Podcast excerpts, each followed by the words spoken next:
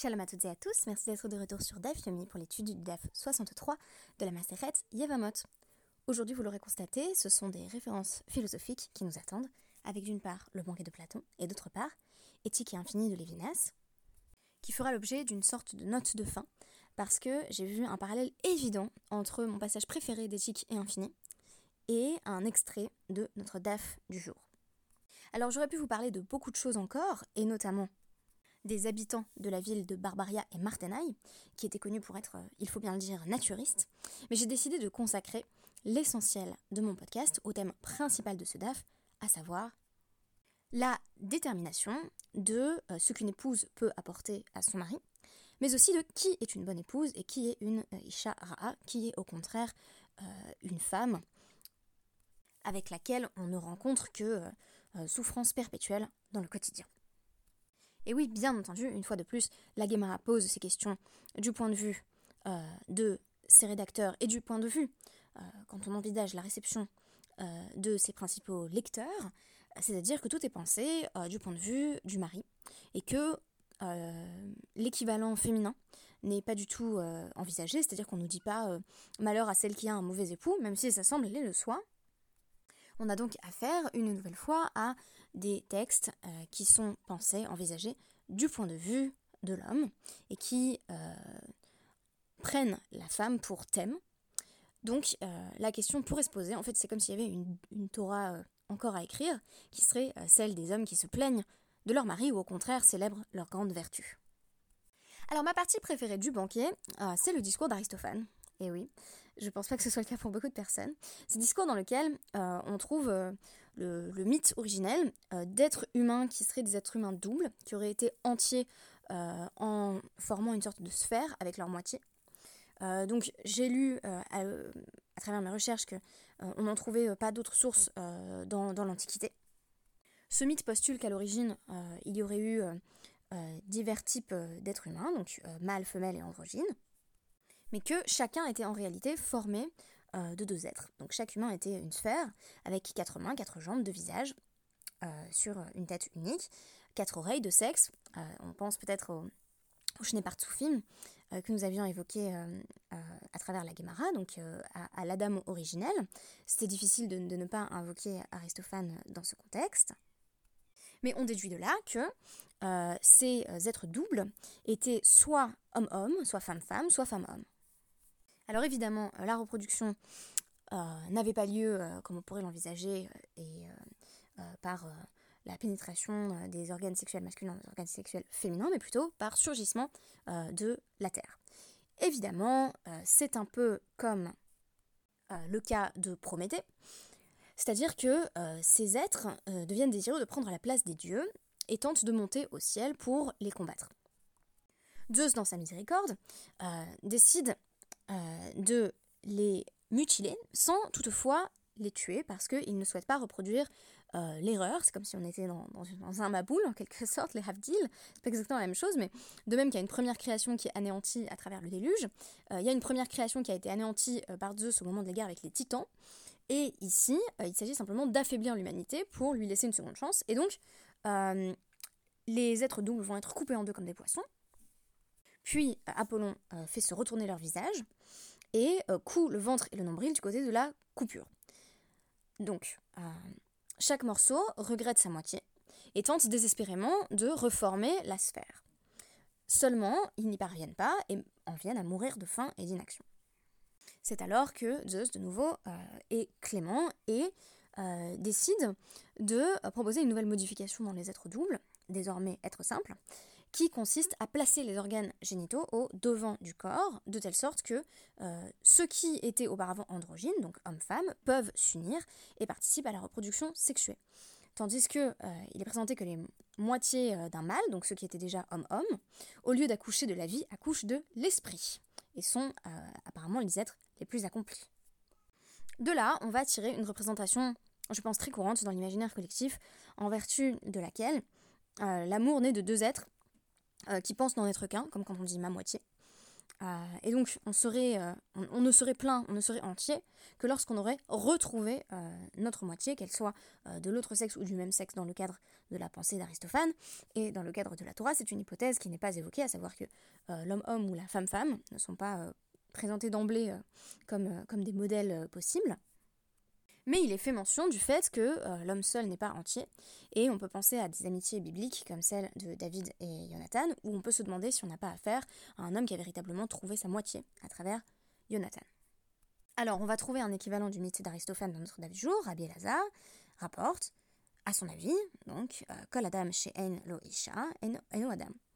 Tout homme qui euh, n'a pas de femme n'est pas homme, et ici, il y aurait ambivalence, c'est-à-dire que la première fois, il faudrait lire tout homme de sexe masculin qui n'a pas de femme, il n'est pas Adam, c'est-à-dire il n'est pas euh, le Adam, l'être originel, il n'est pas complet. Euh, c'est moi qui propose euh, cette polysémie, parce qu'en réalité, les deux fois, on a Adam. Mais c'est vrai que Adam, par opposition à Ish, qui est spécifiquement l'homme de sexe masculin, désigne également l'être androgyne dont il est question dans le premier récit de la Genèse. comment sait-on qu'un être de sexe masculin n'est pas entier tant qu'il n'a pas trouvé une femme. Parce qu'il est dit dans Bereshit, euh, mâle et femelle, il, les a créés, euh, donc au pluriel, Vayikra et Shemam Adam, et il les a appelés un Adam. C'est-à-dire qu'on ne parle de Adam que quand il y a conjonction de euh, l'identité féminine et de l'identité masculine, du sexe masculin et du sexe féminin.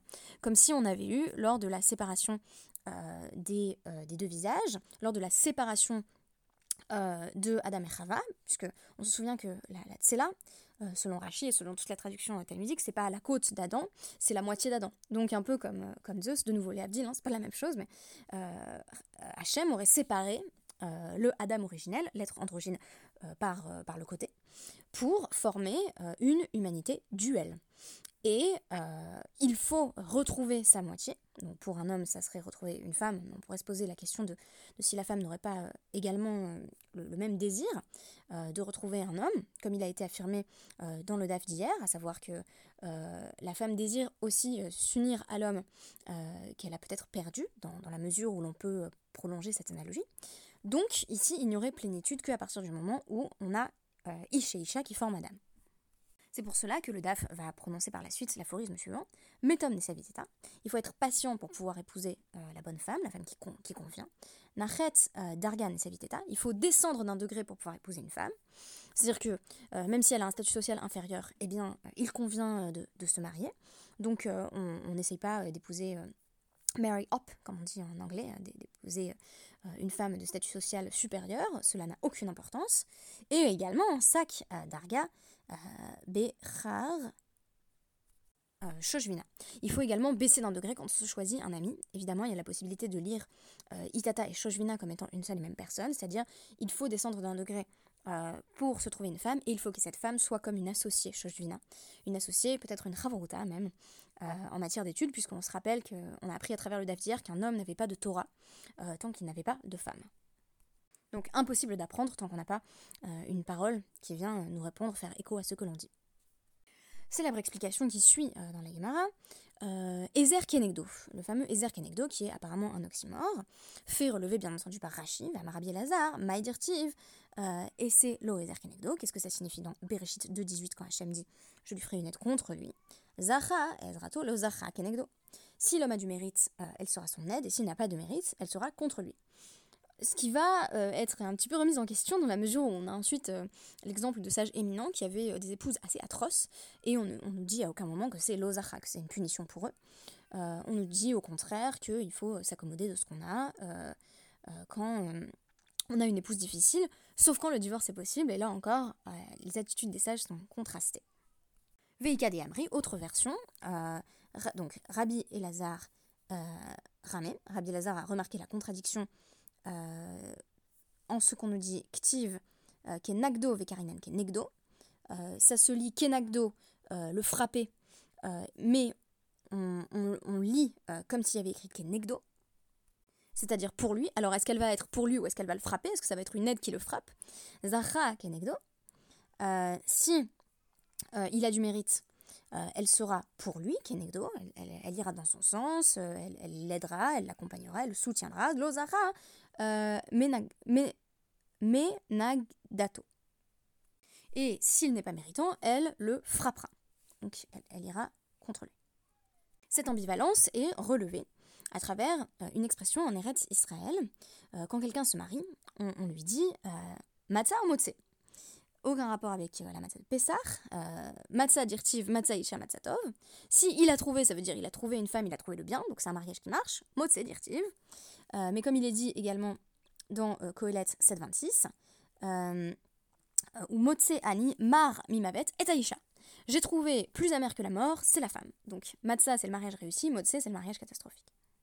On raconte ainsi euh, dans la Gemara que euh, Rav euh, s'était rendu auprès de son oncle et maître, Rabbi Ria, qui lui avait rapporté que Hachem te sauve de ce qui est pire que la mort. Et qu'est-ce qui est pire que la mort? Eh bien, Rav a essayé de, de, savoir de quoi il s'agissait. Donc Nefak, Dak et il a trouvé le pasuk de Kohelet, Umotse Ani Marmi Mavet et Haïcha c'est la femme qui est plus amère que la mort. Et on nous dit, en effet, euh, Rav avait une femme euh, très très difficile. Rav Hava Kametsare les DVTU. Littéralement, sa maison lui causait euh, de la douleur, du chagrin. De sorte que, qui amarla avidili telofre, avdale rimtse. Rimtse, avdale telofre. Quand il lui demandait prépare-moi des lentilles, elle lui préparait des petits pois. Et quand, et quand il lui demandait des petits pois, elle lui préparait des lentilles. Bah, j'ai envie de dire, si c'était mis au fourneau, il n'aurait pas eu ce problème. Rav a eu un fils qui s'appelait Ria, et il a compris que c'était un peu dur pour son père et qu'il ne se faisait jamais entendre, de sorte que sa mère faisait tout pour ne pas accéder euh, à ses requêtes, à ses souhaits. Par conséquent, euh, Ria, le fils de Rav, a commencé à servir d'intermédiaire entre son père et sa mère. Et oui, tous les enfants font ça quand c'est difficile euh, entre les parents, pas toujours à bon escient. Et il a commencé à demander à sa mère de cuisiner pour son père l'inverse de ce que son père avait demandé. De sorte que sa mère apportait la bonne chose. Parce que, admettons que Ra avait demandé des lentilles, euh, eh bien, euh, le fils Ria allait demander à sa mère des petits pois, et du coup, elle faisait vraiment des lentilles, puisqu'elle voulait faire l'inverse de ce que euh, demandait son mari. Et voilà, il se retrouvait bel et bien avec des lentilles. Rav s'est confié à son fils et a dit Eh ben, dis donc, ça va mieux avec ta mère. Hein. Désormais, elle fait ce que je lui demande. Et le fils a avoué Écoute, c'est moi qui, lui dis le contraire. Euh, et à ce moment-là, euh, Rav a dit Bon, écoute, c'est pas bien de lui mentir quand même, tant pis, on va, faire comme avant. Euh, la femme de Rabbi Ria, c'était la même chose. C'est pour ça qu'il a confié à son neveu qu'il fallait faire attention aux femmes. Hélas, son neveu avait aussi une shrew, comme on dirait en anglais.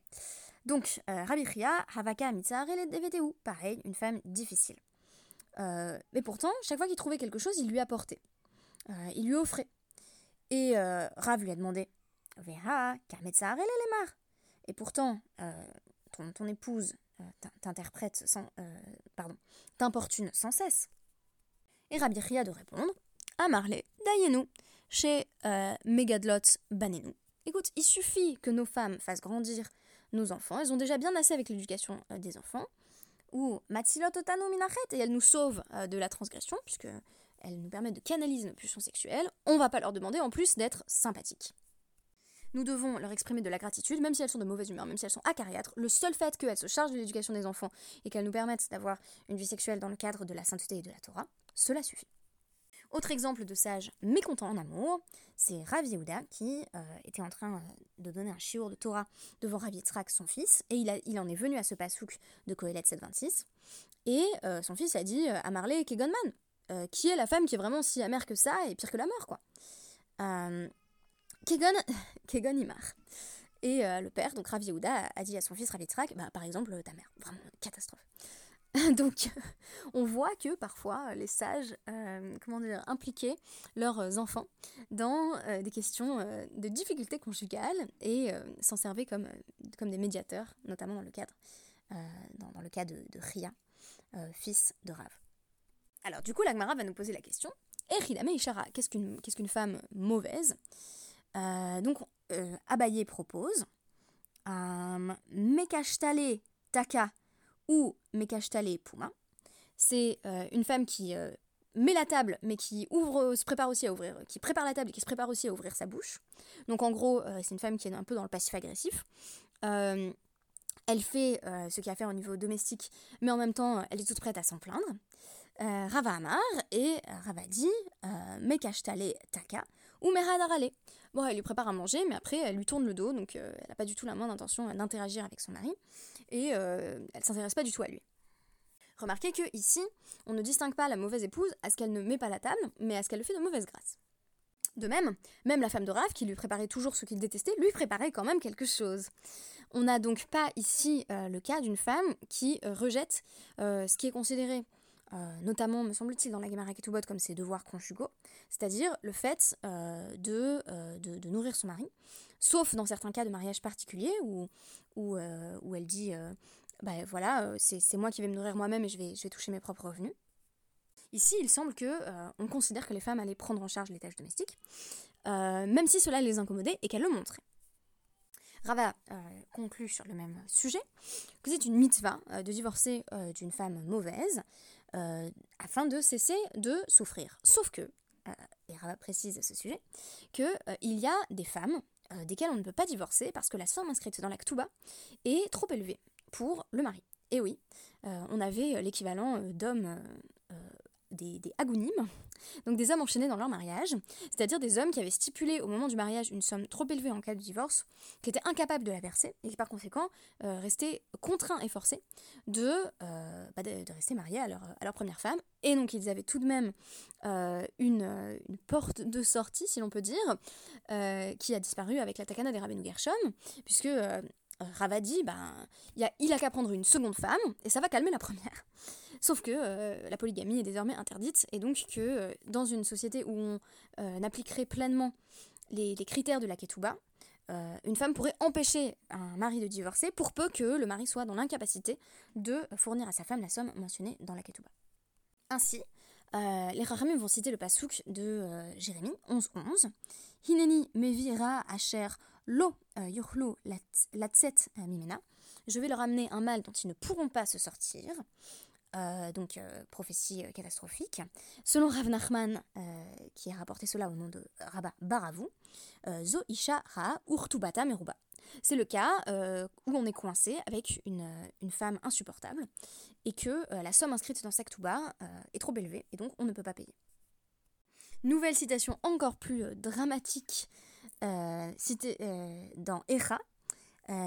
c'est donc Natanani Hashem bidé lo yochal kum, euh, Hachem m'a remis entre les mains de ceux contre qui je ne peux rien.